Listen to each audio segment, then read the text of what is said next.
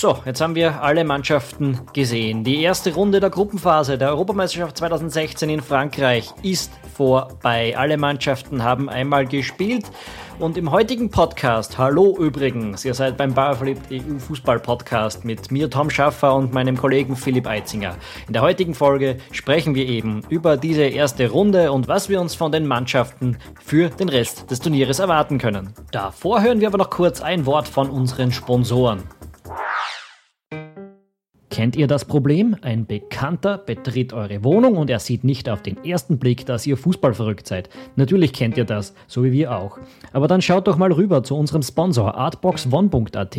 Extra für die Europameisterschaft gibt es dort eine ganze Sektion mit Wandbildern, Kissen oder Handyhüllen, die ihr mit Fußballmotiven bedrucken lassen könnt. Bei artboxone.at könnt ihr euch zum Beispiel Poster oder Aluprints von gezeichneten Ikonen wie Zinedine Zidane, Eric Cantona oder Andrea Pirlo anfertigen lassen. Oder oder Poster mit amüsanten Fußballsprüchen. Stöbert doch einfach selbst durch die Fußballkategorie bei artbox1.at. Den Link findet ihr in den Show Notes auf ballverliebt.eu. Wir beginnen mit dem Österreich-Spiel, dem 0 zu 2 gegen Ungarn. Tom, wie beurteilst du, ergänzend vielleicht zu der Analyse, die ich auf ballverliebt.eu veröffentlicht habe, dieses Spiel. Ich habe am Anfang gedacht, es schaut super aus, die Mannschaft ist gut reingekommen ins Spiel, äh, hat in der ersten Viertelstunde überhaupt nicht nervös gewirkt. Ähm, ja, da war ich eigentlich sehr zufrieden und wollte schon fast etwas jubilierend äh, mich in eine etwas jubilierende Stimmung hineinbegeben, äh, bis zu dem Moment, wo dann der Slatko Junosovic umgeknöchelt ist da ist man ein bisschen anders geworden, als, das, als ich das in der Zeitlupe gesehen habe, was da passiert ist, weil wir alle wissen, wie wichtig das das Latko Junosovic für die österreichische Mannschaft ist. Äh, und leider ist es wirklich ziemlich genau mit dem Moment zusammengefallen, nach einer Viertelstunde, wo die Österreicher dann den Zugriff aufs Spiel verloren haben. Ähm, ich glaube, dass das vielleicht in den meisten Nachbetrachtungen ein bisschen zu wenig Beachtung gefunden hat ähm, dass der Junusovic ab dem Moment vielleicht einfach nicht mehr fit genug war, damit das österreichische Pressing funktioniert. Äh, halte ich für eine äh, nicht unwichtige Sache. Es ist auch so, dass in der Nachbetrachtung in quasi allen Medien, allen Beobachtungen der Martin Hanig nicht so besonders gut weggekommen ist. Äh, ich kann mich erinnern, wie wir das äh, Spiel gesehen haben hast du aber auch nicht nur die Leistung von Hanik selbst dafür verantwortlich gemacht, sondern auch, dass er keine, keine vernünftigen Bälle von hinten bekommt. Und da ist bei dir speziell dann einmal Dragovic gefallen, kann ich mich erinnern. Äh, ja, das stimmt. Äh, ich bin überhaupt nicht zufrieden gewesen mit Alexander Dragovic seiner Leistung, auch schon bevor er äh, die zwei Karten kassiert hat, nicht. Äh, ich finde, er hat, das habe ich schon auch in der Analyse vom, vom Niederlande-Freundschaftsspiel geschrieben, er tut einfach viel zu wenig nach vorne. Also da kommt überhaupt kaum einmal ein äh, ein, äh, ein, ein, ein vertikaler Pass nach vorne. Ähm, und das hat man auch in dem Spiel mehrmals gesehen, dass vorne der Hanik oder auch der Junusovic angefangen haben, in die Tiefe zu starten und Dragovic dreht ab und spielt zur Seite, statt dass er versucht, den Ball über die Abwehr zu heben, äh, hinter, die, hinter die Abwehr zu spielen. Ähm, und ganz oft ist das so passiert, auch der Flo Klein, muss man dazu sagen, hat irgendwie nicht diese Pässe nach vorne gebracht, mit denen der Hanik auch irgendwas anfangen hätte können. Äh, da ist es links dem Manautovic ein bisschen besser gegangen. Der hat hinter sich halt äh, Hinterecker und Fuchs gehabt, wo das, wo dieses Zusammenspiel besser funktioniert. Äh, und ja, natürlich, der Martin Hanig ist überhaupt nicht in Form, das hat man bemerkt. Ich glaube auch, dass er jetzt im zweiten Spiel wahrscheinlich nicht spielen wird. Äh, aber aber äh, er ist halt nicht allein schuld daran, dass er keine Bälle kriegt. Äh, und da hat Österreich rechts derzeit ein bisschen ein Problem. Äh, es gab, äh, Michael Cayley hat das auf Twitter geschrieben, den schönen Satz, you can get Hanik out of Stuttgart, but you cannot get Stuttgart out of Hanik. Ähm, das ähm, trifft bis zu einem gewissen Grad sicherlich nicht so schlecht. Ähm, du gehst nämlich an davon aus, dass äh, Alessandro Schöpf statt ihm im zweiten Spiel gegen Portugal spielen wird und eher nicht Sabitzer auf der Seite. Ja, ich würde wahrscheinlich eher den Schöpf nehmen. Ich meine, das Einzige, was immer noch für einen Hanik spricht, ist, dass er extrem brav ist, wenn es darum geht, nach hinten zu arbeiten. Äh, ich bin jetzt nicht sicher darüber, dafür kenne ich den, den Alessandro Schöpf ein bisschen zu wenig genau, ob das bei ihm auch so zutrifft. Weil das ist immerhin gegen Portugal die rechte Abwehrseite, über die wird äh, einerseits einerseits der Verde Außenverteidiger Raphael kommen, der sehr offensiv spielt, und andererseits natürlich Cristiano Ronaldo. Äh, da schadet es überhaupt nicht, wenn wir in der rechten Seite vielleicht ein bisschen mehr arbeiten nach hinten. Äh, und das ist auch der Grund, warum ich den Juri Garic spielen lassen würde. Äh, hinten eher. Der hat natürlich offensiv nicht so seine Qualitäten wie der Flo Klein, aber dafür ist er hinten doch das Äußerl besser, glaube ich. Auch eine Personalie, die mit Sicherheit ähm, ein Thema wird und die auch mit Sicherheit gewechselt werden muss zum Portugal-Spiel, ist die vom Dragovic eben. Wer glaubst du wird da reinkommen? Ich glaube, dass der Sebastian Brödel spielen wird. Äh, ganz einfach, der hat, erstens hat er jetzt die Vorbereitungsspiele gemacht und der Kevin Wimmer nicht. Zweitens hat er auch ein bisschen mehr Erfahrung. Das schadet dem österreichischen Spiel gerade jetzt in der Situation vielleicht nicht, dass da jemand mit ein bisschen mehr Routine drinnen ist und die Sache vielleicht mal beruhigt. Äh, außerdem hat er mal gut gefallen in den Vorbereitungsspielen, äh, gegen die Niederlande vor allem. Dementsprechend glaube ich, dass er, dass er spielen wird, der Sebastian Brödel. Und ich, eben weil ich sage, dass der Dragovic ähm, so wenig nach vorne tut, könnte es sein, dass das vielleicht sogar gar kein Nachteil ist in dem Fall. Ähm, das wäre auch stimmig im Übrigen zu dem, wie ähm, der Sebastian Brödel bei Watford seine Einsätze bekommen hat. Da hat er nämlich tendenziell eher gegen die Teams gespielt mit äh, schnelleren Stürmern, die eher so ein bisschen aus der Tiefe gekommen sind während er eher nicht gespielt hat, wenn äh, der Gegner mit äh, Strafraumkanten dahergekommen ist. Und bei Portugal. Das hat man jetzt auch sehr schön gesehen. Diese jahrelange Diskussion. Sie haben super Außenstürmer und super offensive Mittelfeldspieler, aber keine Strafraumstürmer. Aber dann spielen halt zwei Außenstürmer dann vorne in der Spitze mit Nani und Ronaldo. Und das sind ja auch beides eher keine klassischen Sturmtanks. Das sind ja auch eher Spieler, die ein bisschen auch aus der Etappe kommen. Das könnte vielleicht durchaus auch zu dem passen, wie äh, Sebastian Brödel in der Premier League seine Einsätze bekommen hat. Und was natürlich noch offen ist, ist die Personale Junusovic. Ähm, wenn Junusovic theoretisch fit wäre, aber nicht auf 100 Prozent, wovon man ja ausgehen kann, äh, dass er nicht bei 100 Prozent wäre, so oder so, würdest du ihn spielen lassen gegen die Portugiesen? Würdest du das Risiko eingehen? Mit eben der Gefahr, dass er vielleicht nach 10, 20 Minuten noch raus muss? Oder würdest du da eher äh, auf andere Personalien setzen vorne? Ich würde ihn dann nicht spielen lassen. Wenn er nicht hundertprozentig fit ist, dann setzt ihn auf die Bank und wenn es wirklich sein muss, wirf ihn rein. Äh, aber sonst hätte ich gesagt, spielen wir halt mit Baumgartlinger und Ilsanker hinten und Alaba in der Zehnerposition. Das ist etwas, das hat die Mannschaft durchaus auch schon ausprobiert.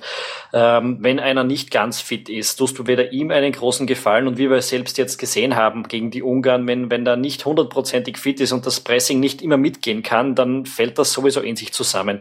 Und dazu kommt jetzt, und da vielleicht kommen wir langsam zu den Portugiesen hin, ich würde gegen die vielleicht gar kein Pressing spielen. Äh, man hat das gesehen bei den Isländern, die haben einfach tief stehend das Zentrum dicht gemacht äh, und haben die hinten in ihrer Abwehrreihe herumpassen lassen. Äh, das ist vielleicht nicht die schlechteste Variante, dass du wartest, bis die in die Mitte reinspielen und dass sie dort dann ähm, mehr oder weniger anpresst, wenn sie sich wirklich ins Mittelfeld reinbegeben. Die Frage ist, ob das Österreich wirklich kann überhaupt, weil wann haben sie zum letzten Mal so, ge so gespielt, nämlich wirklich passiv gegen einen, gegen einen Gegner, der äh, das Spiel dann sel selbst macht.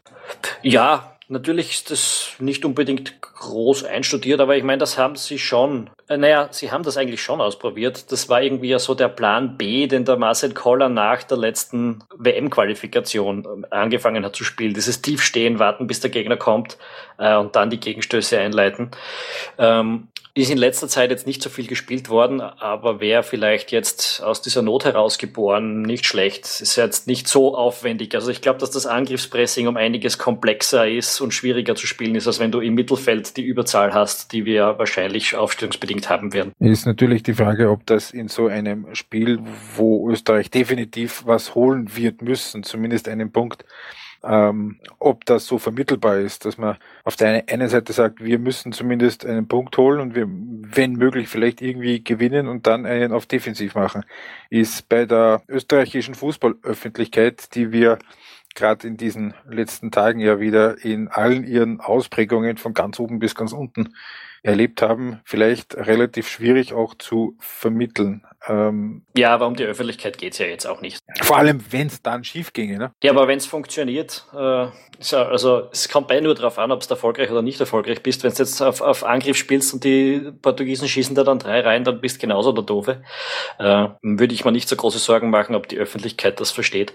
Ähm, ja, macht nichts, hätte ich gesagt. Kommen wir dann, würde ich sagen, noch zu den Ungarn, weil die sind in all diesen Diskussionen jetzt um die österreichische Leistung und was jetzt noch passieren muss und eventuell mit Portugal, das ist ein bisschen zu kurz gekommen.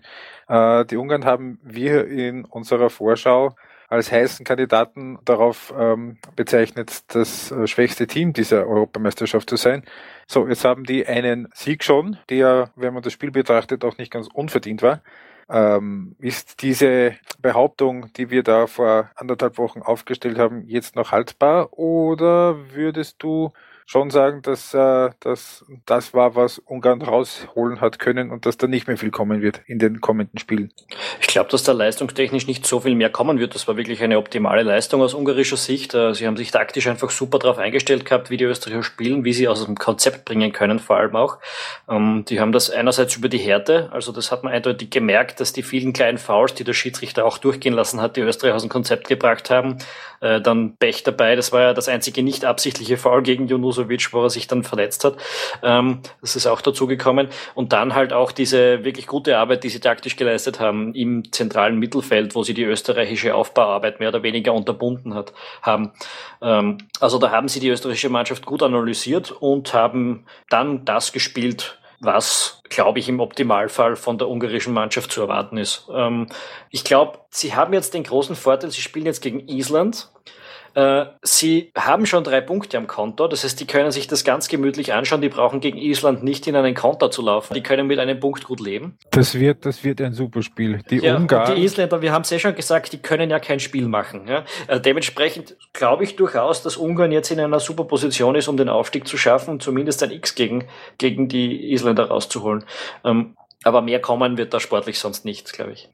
Hm, das ist also Ungarn eine Mannschaft, die äh, den Gegner gut neutralisieren kann. War ja auch im Playoff gegen Norwegen schon, äh, schon so. Die Isländer, die mit ihren zwei Viererketten tief stehen und nicht viel zulassen, äh, das wird Schweinskick Deluxe, oder?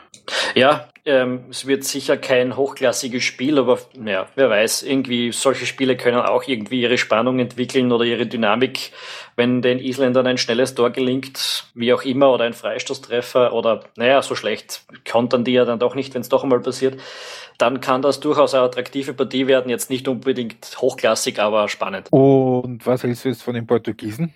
Ja, also ziemlich das gleiche wie vorher. Also die haben schon kein schlechtes Team, ähm, werden ganz schwer zu spielen sein für uns wahrscheinlich, aber sie sind das schwächste Top 1 Team wahrscheinlich und sind, glaube ich, knackbar. Also ähm, haben mich jetzt auch ich meine, taktisch spielen sie sehr, ein sehr fluides Spiel, aber nicht besonders ähm, innovativ oder interessant in irgendeiner Form, dass man sagt, das war noch nie da gewesen und mit dem werden wir große Probleme haben. Was sagst du zu dem? Ähm, muss ehrlicherweise sagen, dass wir die Portugiesen ein bisschen enttäuscht haben. Ähm, es ist im Grunde genommen genau das Spiel geworden gegen Island, wie es eigentlich zum Erwarten war. Ich hätte nur doch geglaubt, dass da aus dem Mittelfeld ein bisschen mehr an an Impulsen kommt, an womöglich auch an Risikopässen kommt, dann nach vorne äh, weil das sind ja keine, das sind ja keine Immobilien, die da vorne stehen. Also Nani und Ronaldo, die sind ja beweglich, auch wenn der Ronaldo natürlich, haben wir auch gesehen, nicht auf 100 Prozent seiner absoluten Fitness ist. Ich hätte mir schon erwartet, dass die da die Isländer mit ein bisschen mehr Tempo, mit ein bisschen mehr Ideen zumindest aufzumachen versuchen würden. Ja, die Isländer sind da gut gestanden, finde ich. Gerade im Zentrum, wenn du sagst, da ist nichts gekommen. Äh, es ist auch schon von ganz hinten so gewesen, dass Kawaya und Pepe haben ja nicht viel Aufbau, können ja nicht viel Aufbauarbeit leisten leisten, sind nicht die ganz großen Ballkünstler, äh, dass dann halt die Sechser, die zwei, die, ähm, es eben gibt in der Aufstellung von äh, Portugal, die sind immer so seitlich herausgeklappt und haben dann so aus den Halbräumen versucht, das Spiel zu eröffnen, weil in der Mitte einfach dicht war. Ähm, muss man auch den Isländern, glaube ich, zugestehen, dass sie das gut gemacht haben. Was allerdings dann auch jetzt natürlich ähm, das bestätigt, was ich vor dem Turnier gemeint habe und dass sich jetzt ähm, vermutlich nicht mehr verhindern lässt, äh, wo ich gemeint habe, es wäre unbedingt zu vermeiden, dass Österreich in dieses letzte Spiel gegen Island geht und äh, noch einen Sieg braucht. Ja, das wird sich jetzt das wird sich das jetzt nicht wird mehr sich so nicht geben. mehr ausgehen. Also das, aber natürlich, bevor jetzt äh, wir uns groß über Island Gedanken machen, erstmal äh, schauen, dass äh, die Burschen das Spiel gegen Portugal einigermaßen sinnvoll äh, hinter sich bringen. Vielleicht eine Trotzreaktion zeigen. Das sind aber jetzt dann schon, es geht schon in die Strohhalmrichtung. Ähm, ah, ich würde es einfach nicht übertreiben. Äh, das war ein rabenschwarzer Tag von österreichischer Seite. Es ist auch viel einfach schief gelaufen.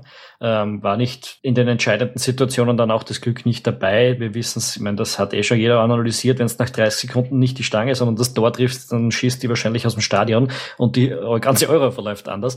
Ähm, die österreichische Mannschaft hat durchaus drauf, auch die Portugiesen zu besiegen. Sie muss nur halt diese Form wiederfinden, die sie zwischendurch schon gehabt hat. Und die Konzentration vor allem.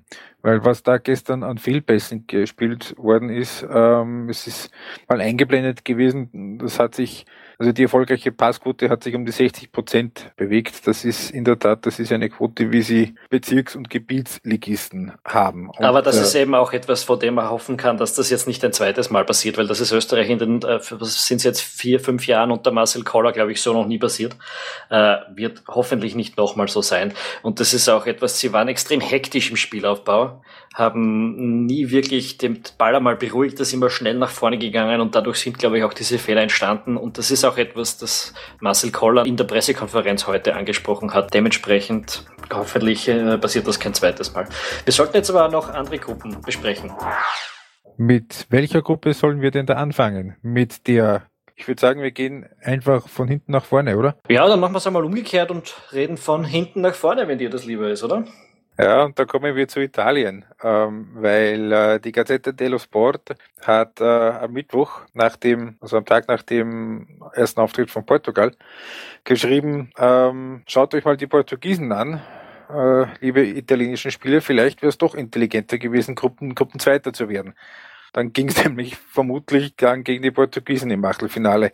Ähm, ist jetzt vielleicht schon einen Schritt zu weit gedacht, aber das mit dem ähm, Gruppensieg noch irgendwie absichtlich verpassen, wird eher vermutlich schwierig nach diesem Sieg gegen Belgien, der vielleicht nicht so zu erwarten war, aber wie sich dann im Spiel no, gezeigt no, hat. No, no, no, jetzt wollen wir mal ganz kurz darauf hinweisen, was ich gesagt habe im, im Vorbereitungspodcast. Ich habe gesagt, ja. die Belgier werden taktisch gegen die Italiener untergehen und werden deshalb dieses Spiel verlieren und auch nicht Gruppensieger werden. Ganz genauso ist es gekommen. Das war von den Belgiern würde ich schon sagen, eine der am schlechtesten gecoachten Auftritte bei dieser Europameisterschaft bisher. Würdest du da zustimmen?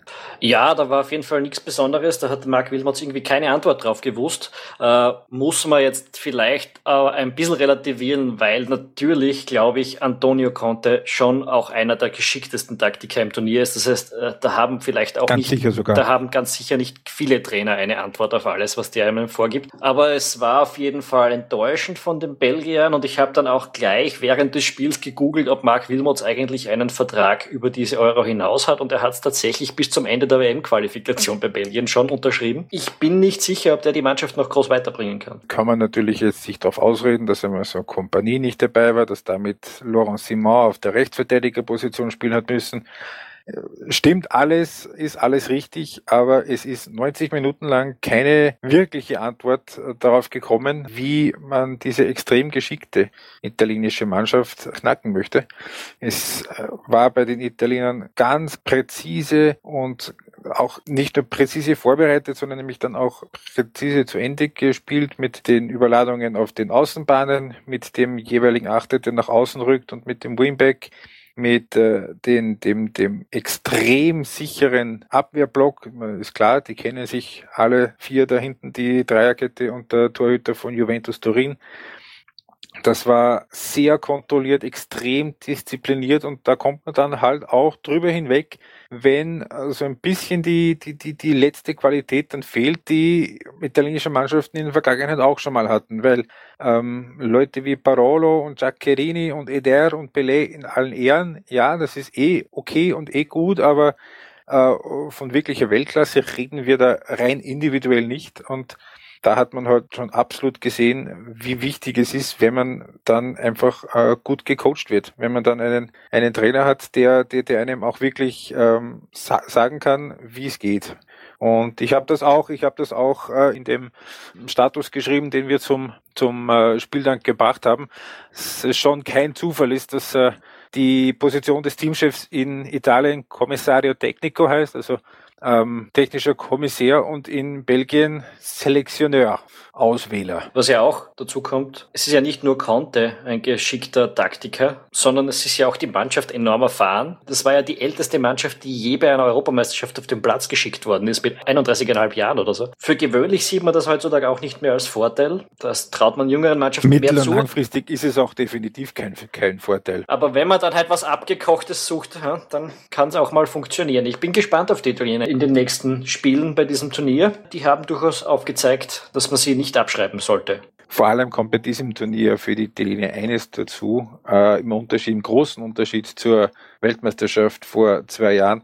Da hatten sie ja dann auch Pech mit, äh, äh mit den Spielorten, weil sie da, äh, ich glaube, zweimal oder gar dreimal ähm, bei tropischen Bedingungen spielen mussten. Ja, die Hitzeschlacht in Manaus gegen England. Genau, ähm, das sind so Geschichten, die ihnen äh, jetzt natürlich hier in, äh, in, bei der Europameisterschaft in Frankreich nur sehr, sehr bedingt drohen. Also das Spiel gegen Schweden wird in Toulouse stattfinden. Es ist, ist, ist zwar ein Nachmittagsspiel, aber das. Ja, es gibt sowieso sehr selten äh, tropische Bedingungen in Frankreich. das ist richtig, aber, aber es hat sehr wohl einen ziemlich gravierenden Unterschied gemacht, zum Beispiel vor, vor vier Jahren dass äh, da, da, da hat äh, spannende Zahlen gegeben, dass die Teams, die in der Ukraine gespielt haben, vor allem die, die in der Ostukraine gespielt haben, in Donetsk und in Kharkiv, ähm, massiv weniger gelaufen sind als, als die Teams, die, die, die, die in Polen gespielt haben, vor allem dann oben an, an der Küste, so in Danzig, weil es einfach äh, von, den, von den Bedingungen her deutlich äh, de deutlich angenehmer war. Das war ja auch ein Grund, warum die Italiener dann die Kraft hatten, dass sie sich dann auch ins Finale durchgespielt haben. Aber wir sollten jetzt vielleicht zu den beiden Gruppen Gegnern kommen, weil die, Tom, die werden vermutlicherweise für keine der beiden, weder für Belgien noch für Italien, ein wirklich gravierendes Problem darstellen im Normalfall, oder? Aus dem, was die Iren und vor allem nach dem, was die Schweden da abgeliefert haben bei ihrem 1-1. Ja, äh, wir haben es auch vom Turnier gesagt. Also wenn da keiner gewinnt, dann werden die beide wahrscheinlich mit einem Punkt ausscheiden, wenn sie schon das erste Spiel nicht gewinnen. Ähm, das ist auch eine der, der ersten Hoffnungen für die Österreich-Gruppe, dass man als Dritter vielleicht nur noch eine andere Gruppe überholen muss, weil eben in dieser Gruppe E mit, mit äh, Belgien, äh, mit, nicht mit Belgien, Entschuldigung, mit, mit, äh, mit Schweden und Irland zwei Mannschaften drin sind, die nicht mal auf drei Punkte kommen werden jetzt. Ähm, das war nicht besonders schön anzuschauen, alles miteinander und genauso enttäuschend, wie man sich's mehr oder weniger erwartet hat. Habe ich schon einigermaßen äh, erstaunlich gefunden, dieser auch dieser spielerische Unterschied. Es war natürlich bei den Iren, das war jetzt auch nicht ähm, europäische oder, oder gar weltweite Spitzenklasse, was die da spielerisch gezeigt haben, aber es war doch deutlich weniger ärmlich als das, was die äh, was die Schweden da präsentiert haben. Und das muss schon eigentlich als gravierende Enttäuschung gelten, oder? Ja, es folgt ein bisschen einer Entwicklung bei den Schweden in den letzten Jahren. Wir haben zwar auch schon darüber gesprochen, dass äh, die Mannschaft ein paar junge Leute hat, die nachdrücken, äh, aber das ist eben noch nicht so weit und äh, momentan ist eben noch alles auf Ibrahimovic abgestimmt und das wirkt eben auch ein bisschen hemmend. Äh, es ist zwar immer noch, ich finde es immer wieder faszinierend, wie man, wenn man, wenn man nicht will, dass die Schweden ein Tor schießen, wie alle nervös werden, wenn der irgendwo in der Nähe des Strafraums den Ball hat sofort. Aber ähm, die Mannschaft, der Mannschaft hilft halt oft nicht so richtig weiter. Es ist vor allem eines bei den, bei den Schweden. Ich kann mich erinnern, als der äh, 2010 den Job über, übernommen hat, der Erik Hamlien, hat er äh, so zu Protokoll gegeben und er möchte jetzt ein bisschen aufräumen mit diesem äh, schon fast ein bisschen verschrienen schwedischen Schema F Fußball, das so vorhersehbar 4-4-2 ist äh, und eigentlich im, immer gleich gespielt wird. Äh, da muss man schon sagen, also gerade nach der äh, verpassten WM-Qualifikation vor zwei Jahren, wo sie dann im äh, Playoff gegen die Portugiesen hängen geblieben sind, nachdem sie sich gegen Österreich in der Gruppe durchgesetzt haben, war das schon so ein bisschen Res Resignation. Da hat das hin und wieder ein bisschen versucht, so mit 4-3-3 Varianten. Äh, aber gerade in den letzten beiden Jahren, das war nur noch so, so, so, so richtig fast resignativ. So, okay, ihr wollt nichts anderes, ihr könnt nichts anderes. Sinnlos, wenn ich euch da was beizubringen versuche, dann machen wir halt wieder das 4-2. Und genauso ambitionslos äh, wie, der, wie der Trainer in den letzten zwei, drei Jahren war, genauso ambitionslos sieht dann auch das, das Spiel der Schweden aus. Und das hat man ja dann gerade auch beim Heimspiel gegen Österreich gesehen. Letztes Jahr, da haben sie sich ja richtig schlachten lassen. Ja, ähm, da sieht man das, wenn man ein bisschen äh, die analysiert und die Schwachstellen raussucht, da kann man schon ziemlich deutlich darauf hinarbeiten. Und ich bin mir relativ sicher, dass Belgien und Italien das äh, machen werden und dass die zwei Mannschaften im Turnier keine Rolle mehr spielen werden. Dann würde ich jetzt auch vorschlagen, dass wir vielleicht gleich in die nächste Gruppe weiter wandern. Gerne. Da hat es ein unglaublich aufregendes Spiel ge gegeben in der, in der Gruppe D. Ein, äh, das werden vielleicht nicht viel, nicht so viele gesehen haben, weil es ein Nachmittagsspiel war. Äh, höchstes Tempo, rauf und runter gegangen, Spanien gegen Tschechien. Äh, und an meinem Tonfall ist es vielleicht äh, zu erkennen, ähm, die Tschechen haben eigentlich nur 90 Minuten gewartet, dass endlich der Abpfiff kommt und dass der möglichst bei 0 zu 0 erfolgt. Äh, Tom, das war vermutlich das, das langweiligste Spiel bis jetzt, ne? Ja, auf jeden Fall. Und das war, das werde ich für immer in Erinnerung behalten, allein deshalb, weil es so schwierig war, diese Aufstellungsgrafik zu zeichnen, weil man nämlich irgendwie schaffen musste, die Tschechen alle elf irgendwie so 30 Meter vor dem eigenen Tor einzuzeichnen. Da ist wirklich, also das war dermaßen ambitionslos und es ist eine große Befriedigung gewesen, dass das am Schluss nicht hingehaut hat, weil äh, sogar die Nordiren am Tag davor, über die wir gleich noch sprechen werden, eine Offensivmaschine gewesen sind gegen das, was die Tschechen da versucht haben. Äh, die haben ja wirklich probiert, das 0 zu 0 irgendwie drüber zu bringen. Wobei und man schon sagen muss, dass das, wie sie es gemacht haben, mit dieser totalen Ruhe und der Gelassenheit und nie in Versuchung gekommen, da irgendwie, dass man einer rausreißt, sondern dieses, äh, das alles extrem äh, diszipliniert dann gespielt hat in all seiner Destruktivität, das da auch schon fast wieder bewundernswert war. Ja, aber, aber für das sind mir die Tschechen nicht underdog genug, dass ich ihnen das verzeihe. Das geht bei den Nordiren Iren durch, weil von denen erwartet man halt überhaupt nichts und das würde ich den, den Albanern und den Isländern, denen verzeihe ich sowas, aber die Tschechen sind halt dann doch ein bisschen eine Fußballnation, auch wenn die jetzige Generation nicht gerade von Starspielern gespickt ist, aber äh, grundsätzlich es, will man schon, dass die sicherlich gegen die Kroaten und gegen die Türken anders gespielt werden, äh, aus tschechischer Sicht, von dem kann man mal definitiv ausgehen, selbst wenn sie äh, da dieses, äh, dieses 0 zu 0 rübergebracht hätten. Das war schon ziemlich sicher eine Taktik, die in diesem Spiel nur angewendet wurde gegen die übermächtig scheinenden Spanier. Und darum einfach weil das alles so ambitionslos war von den Tschechen, kann man auch die Spanier nach diesem Match eigentlich nicht beurteilen, würde ich sagen. Sie sind geduldig geblieben, sie, geblieben, sie haben stur ihr Ding durchgezogen, wirklich stur. Das war schon ein bisschen frustrierend, wenn die Tschechen dann einmal doch aus der eigenen Hälfte rausgekommen sind und die Möglichkeit zum Gegenstoß gekommen ist, dass die dann hinten angefangen haben, fünfmal die Kitaka im eigenen Strafraum herumzuspielen, um das Spiel wieder ganz ruhig aufzubauen, bis die Tschechen wieder alle hinten waren. Äh, da sind sie halt echt stur, die Spanier.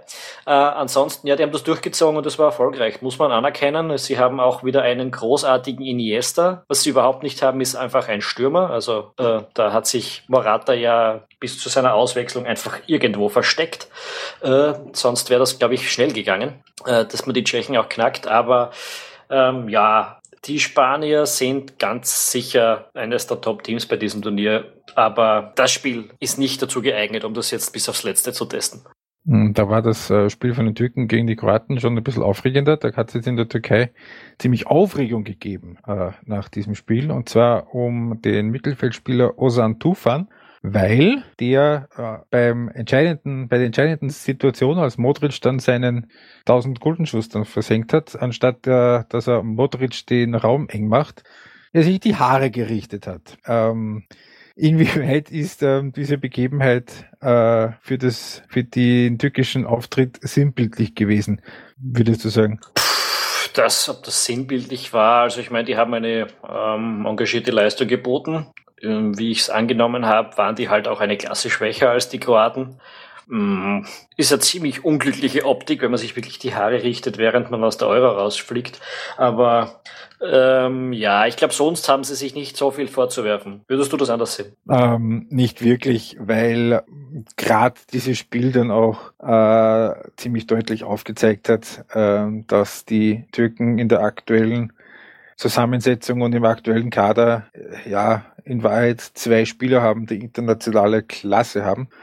Das sind auch dann nicht ganz unzufällig genau die beiden, die dann in echten Top-Ligen spielen. Also Arada Turan beim FC Barcelona und Hakan Çalhanoğlu bei Bayer Leverkusen der restliche Kader setzt sich ja im Grunde aus äh, Spielern aus der türkischen Liga zusammen. Die ist eh okay, aber äh, von der echten europäischen Spitze dann doch noch ein Stück entfernt. Und das hat man dann auch gesehen, dass die Kroaten dann doch deutlich besser waren und nämlich auch nicht nur eben mit Rakitic und Modric im zentralen Mittelfeld, sondern äh, das hat zumindest in diesem Spiel auch äh, links und rechts und vor und hinter ihnen ziemlich ziemlich solide ausgesehen, wobei ich sehr wohl auch weiterhin die Verteidigung der Kroaten äh, nicht äh, von allen Zweifeln freisprechen möchte, weil Veteran Cialuca, wer es gesehen hat, das war der, der äh, sich ungefähr fünfmal einen neuen Turban binden hat lassen müssen und Domagoj wieder, das ist ähm, sicher nicht die Creme de la Creme. Also wenn da äh, vor allem dann das Spiel gegen Spanien wird dann womöglich ein Tester sein, wobei da werden sie auch wieder ein bisschen anders agieren.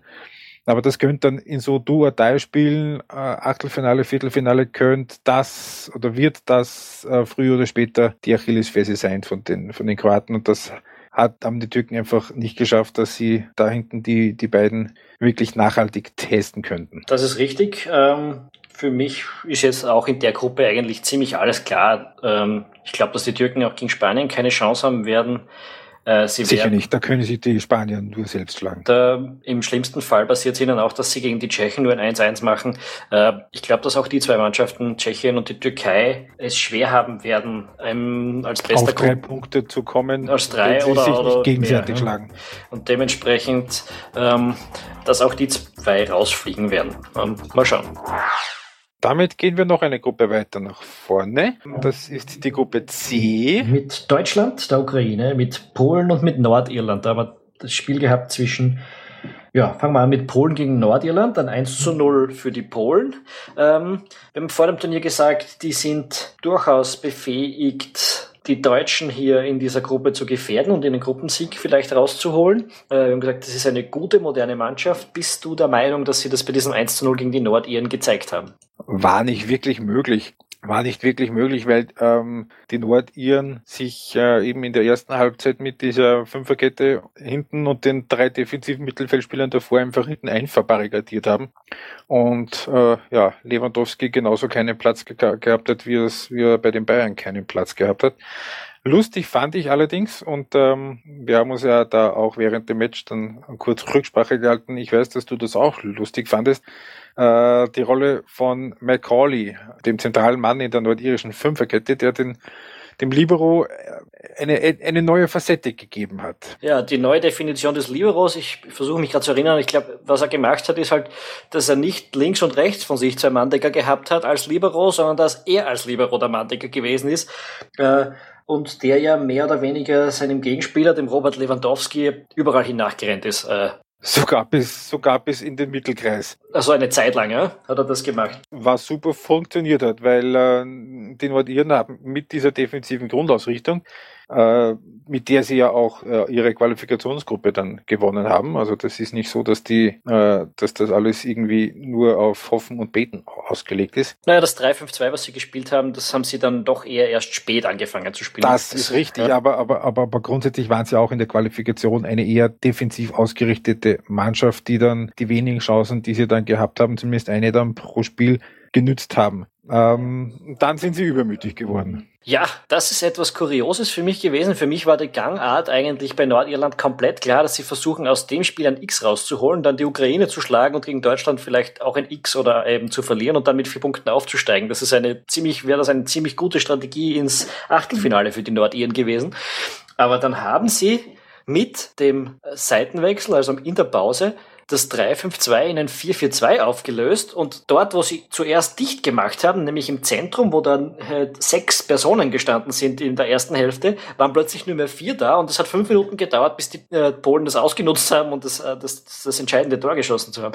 Also das war eine taktische Maßnahme, die sich mir nicht hundertprozentig erschlossen hat. Ja, ähm, im Endeffekt steht dann ein 1 0 Sieg für die Polen. Ähm, das war so das ja, das, was sie halt erreichen mussten, irgendwie dieses Spiel zu gewinnen, dass das ähm, kein, keine Partie war, wo man dann groß glänzen kann. Das ähm, war ja dann doch vermutlich bis zu einem gewissen Grad auch vorher klar. Wirklich geglänzt haben die Deutschen gegen die Ukraine auch nicht, aber ich persönlich empfand das als von eigentlich allen Favoriten so ziemlich äh, die solideste und ausgewogenste Leistung, was äh, von, wenn man vor zehn Minuten am Ende der ersten Halbzeit absieht, auch die Kontrolle über das Spiel und über den Gegner äh, betrifft. Das war das war sehr stabil mit den beiden Innenverteidigern und den äh, beiden defensiven Mittelfeldspielern. Also wenn man den Toni Kroos als defensiven Mittelfeldspieler bezeichnen möchte. Tom, wie hast das du gesehen? Ja, war über weite Strecken ein gutes Spiel. Vor allem war die Qualität im Passspiel der Deutschen wirklich beeindruckend. Ähm, kurz zu diesem Thema möchte ich sagen, Jonas Hector 51 Pässe gespielt, 50 angekommen. Das ist schon. Als linker schlecht. Außenverteidiger, der eben nicht nur quer zur Seite spielt, äh, durchaus gut. Ähm, von dem her äh, da hat man schon gesehen, die Mannschaft kann was. was. Was ich jetzt aber sagen muss, und das war nicht nur zehn Minuten, sondern vor der Pause hätten die Ukrainer hatten ja vier, fünf Top-Chancen, von denen mindestens drei ein Tor sein hätten müssen. Und ich meine, die Ukraine ist Allerdings jetzt nicht bis auf ein, mit, mit, einer oder maximal zwei Ausnahmen ausschließlich aus Standardsituationen. Das muss man vielleicht auch dazu sagen. Ja, so oder so. Also die Ukraine ist keine Mannschaft, von der man vor der Pause bis zu drei Tore kriegen sollte. Äh, die sind nämlich tatsächlich eine der schwächsten Mannschaften im Turnier. Das haben wir auch vorher schon gewusst und das hat sich bestätigt. Ähm, nach der Pause haben sie das super hingekriegt. Da war das dann eigentlich eh kein Thema mehr. Aber vor der Pause, das war durchaus etwas, ähm, auf das die Deutschen, glaube ich, achten müssen. Aber du hast sonst sicher recht, die, ähm, die sind am souveränsten ins Turnier hineingestartet. Äh, wenn man vielleicht von den Italienern absieht. Siehst du da noch personelle Baustellen, wenn man jetzt von Mats Hummels absieht, der äh, verletzt das erste Spiel jetzt passen musste? Also glaubst du, dass die da mit äh, Draxler auf der linken Seite und mit Götze als Stürmer das Ding dann durchspielen oder?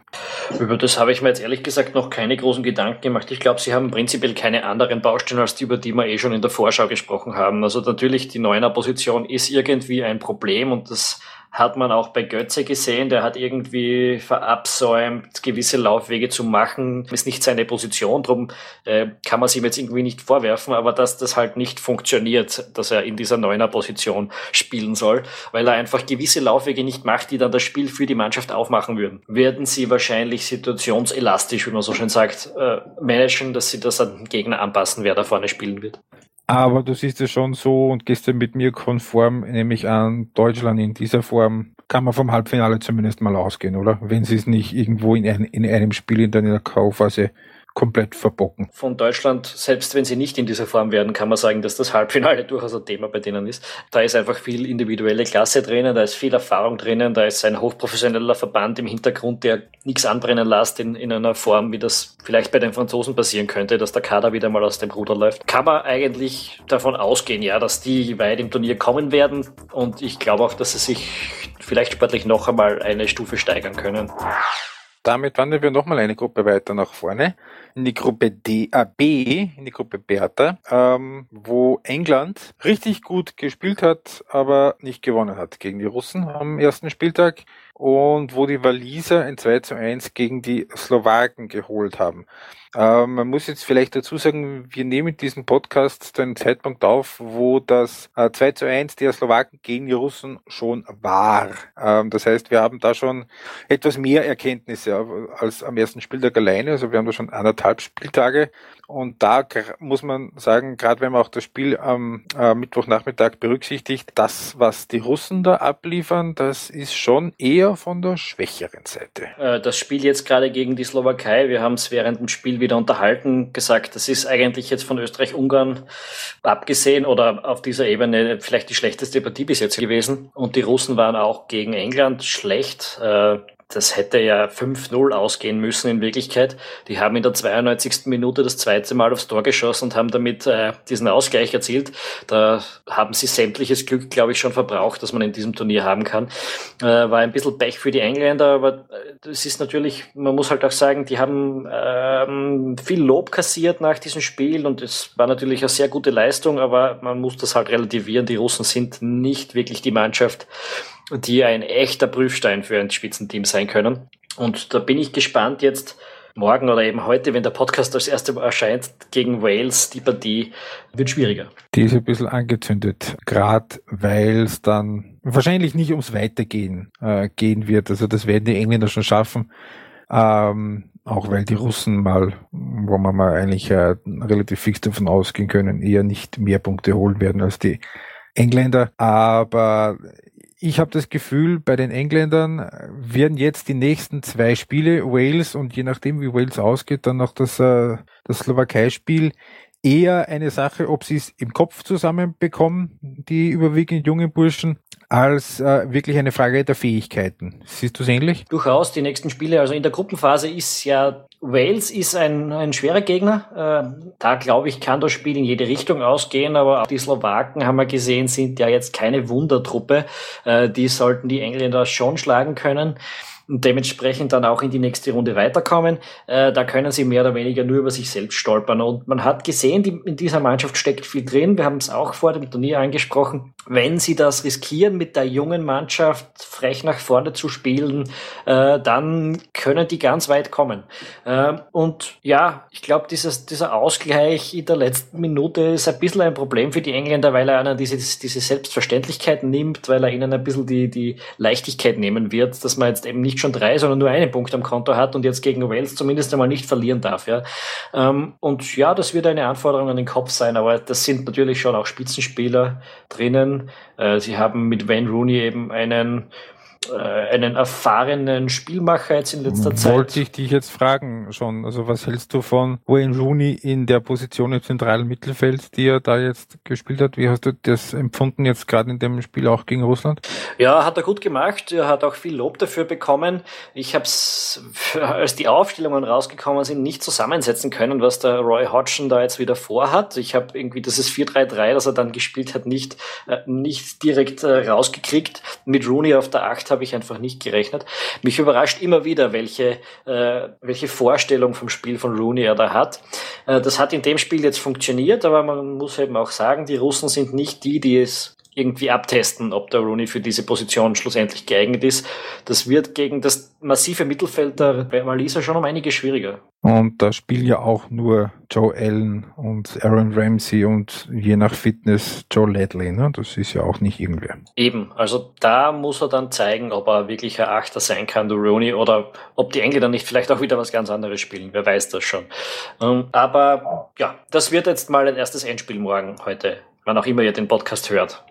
Okay, ähm, das heißt, wir sind uns aber, wir beide sind uns einigermaßen einig, Wales und England bleiben die Einserkandidaten auf Platz 1 und 2 in dieser Gruppe. Ne? Also da fallen ja, Fall, vor allem die Russen fallen da von der Qualität schon ziemlich deutlich ab. Also ganz sicher. Und auch die, die Slowaken sind nicht schlecht. Das ist durchaus okay, was die machen, aber halt. Sie leben halt extrem von Marek Hamšík. Ja. Das hat man schon auch gemerkt. Also nicht nur, dass er in dem Spiel gegen Russland ein Tor gemacht hat und was für eins und einen Assist geliefert hat und was für einen, der ist, der ist technisch gut, der hat Übersicht, der, der, der, der, der antizipiert gut. Also wenn du so einen in der Mannschaft hast, da kannst du dir wirklich nur gratulieren. Nur es ist halt wirklich so, rund um ihn herum ist halt echt nicht viel los. Das haben diese beiden Spiele jetzt auch gezeigt. Das Spiel der Slowaken steht und fällt mit ihm.